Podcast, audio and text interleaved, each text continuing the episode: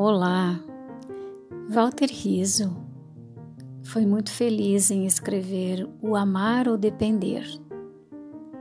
Como superar a dependência afetiva e fazer do amor uma experiência plena e saudável. Na página 96, encontrei o princípio do sentido da vida.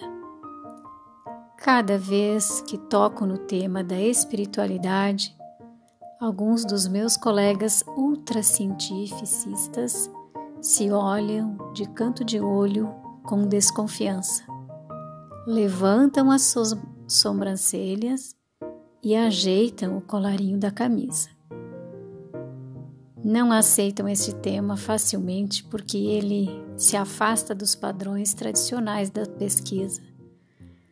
Mas tampouco podem rechaçá-lo totalmente porque as pessoas que conseguem ter um sentido especial de transcendência demonstram uma série de vantagens para a sobrevivência se comparadas a outras pessoas que não o têm.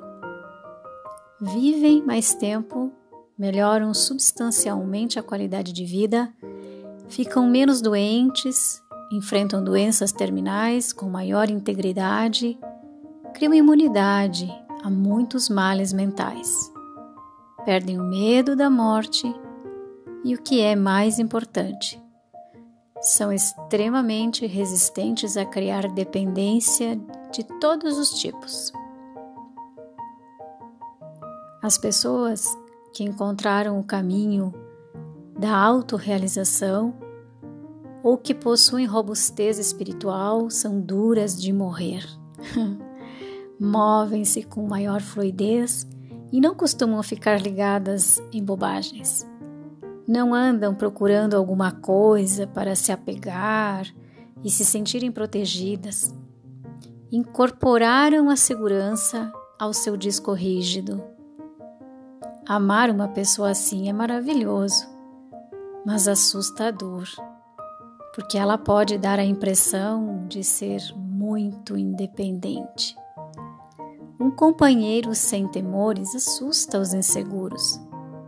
A frase amo você, mas posso prescindir de você pode provocar um infarto fulminante em mais um apaixonado. Os condicionamentos sociais instituíram uma falsa premissa: amor sem medo não é amor.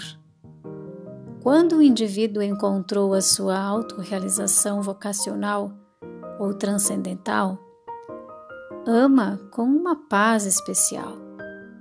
Não é perfeição, mas tranquilidade interior. E ainda que possa parecer suspeito de desamor, não é assim. Simplesmente deixou os apegos caírem ou deixou que os apegos caíssem com o próprio peso. Existe desejo, mas não dependência. Para entender melhor qual é o motivo da vida, o dividiremos em duas dimensões básicas a autorrealização e a transcendência. Mas isso é um tema para o próximo podcast.